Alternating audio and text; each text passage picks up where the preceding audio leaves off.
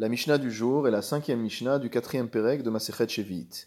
Amafkia bazait lo yechapeu be'afar.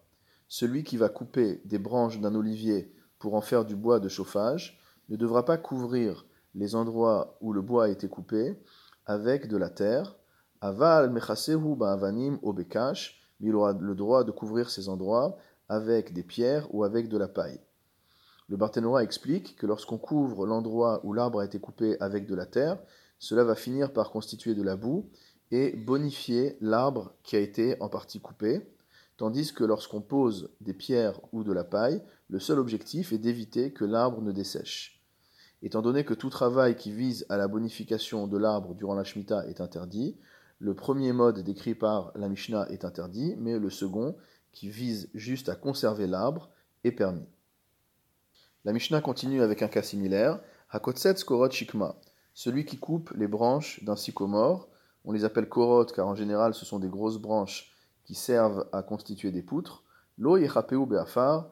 De manière identique, n'aura pas le droit de couvrir l'endroit coupé avec de la terre. Aval mechasehu ba'avanim ou bekash. Mais il les couvrira avec des pierres ou avec de la paille, de manière à ce que le sycomore ne soit pas desséché. En kotsetzin betulat shikma basheviit on n'a pas le droit de couper les branches de ce qu'on appelle Betula Chikma, motamo la vierge du sycomore, c'est-à-dire un sycomore dont les branches n'ont jamais été coupées. On n'a pas le droit d'en couper les branches pour la première fois durant l'année de la Shemitah, Nipne Shei Avoda, car étant donné que cela constitue un travail qui va bonifier l'arbre, cela est interdit pendant la Shemitah.